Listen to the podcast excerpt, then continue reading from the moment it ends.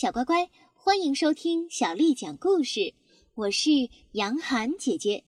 今天杨涵姐姐为你讲的是《绝妙的馊主意》，作者是来自美国的马哥·泽蒙克，翻译叫做宁远，是由二十一世纪出版集团为我们出版的《绝妙的馊主意》。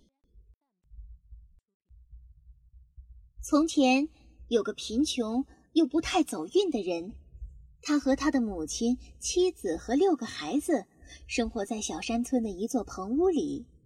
因为家里太挤，他和妻子经常吵架，孩子们之间也在不停的打闹。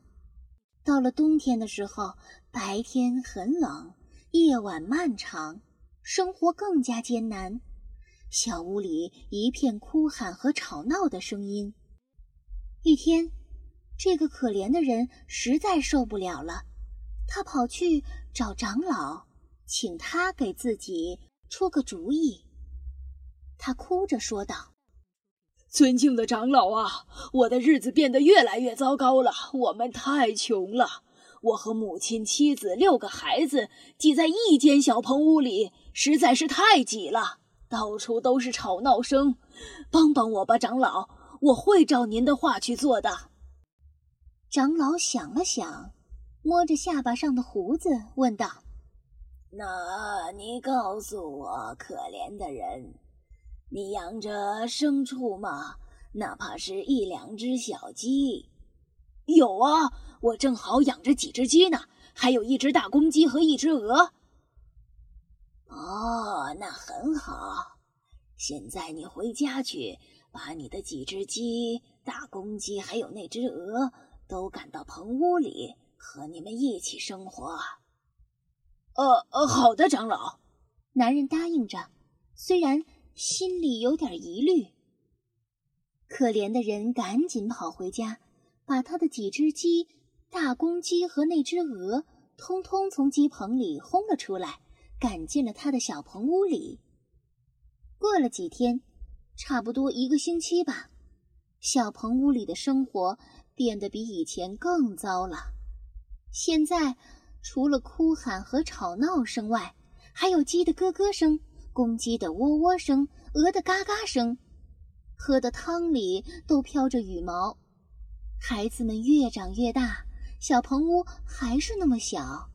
可怜的人再也没法忍受，又跑到了长老那里寻求帮助。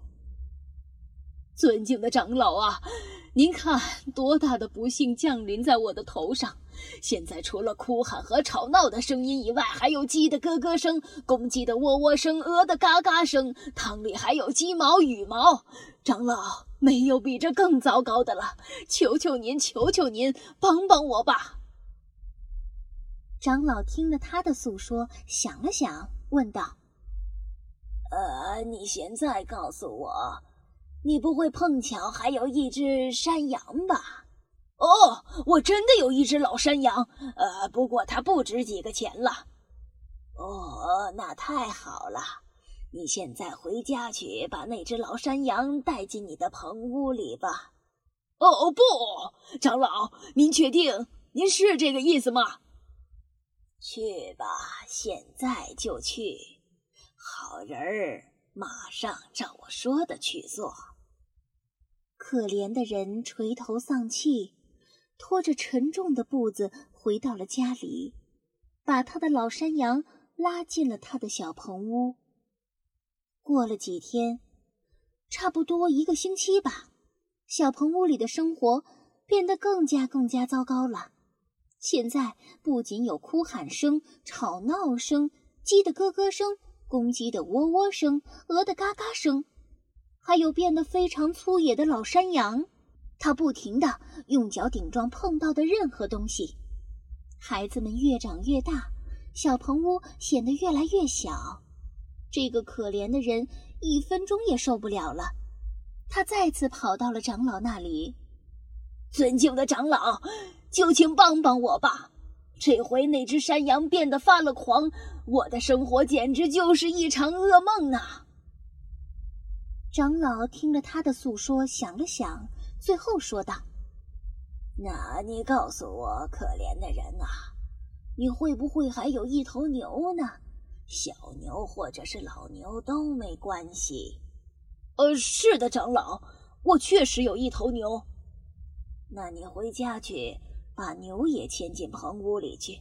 哦，不，不能这样做了，立刻照我说的办。可怜的人脚步沉重，牵着他的牛，满怀心事的走进了小棚屋里。他想：哦，长老是不是疯了？过了几天，差不多也是一个星期吧。生活比以前任何时候都要更糟了，每个人都在吵闹，特别是那些鸡。山羊发疯似的跑来跑去，牛冲撞着任何阻挡它的东西。可怜的人简直无法相信，他的生活会变得如此的不幸。最后，他实在没有办法了。他跑去长老那里寻求帮助。尊敬的长老，求求您救救我吧！世界末日到了，那头牛撞倒了所有东西，屋子里连呼吸的地方都没有了，比噩梦还可怕。长老听着，想了想，说：“现在回家去，可怜的人，把你的那些牲畜都赶出屋子。”呃呃，我会的，我会的，我马上就这么做。可怜的人立刻跑回家，把他的牛、山羊、鸡、鹅，还有大公鸡赶出了他的小棚屋。那天晚上，可怜的人和他的家人睡得非常安静，没有了鸡的咯咯声，公鸡的喔喔声，鹅的嘎嘎声。屋子里的空间变得很大，呼吸。都变得顺畅了。第二天，他跑到了长老那里。尊敬的长老，您让我的生活变得甜蜜无比。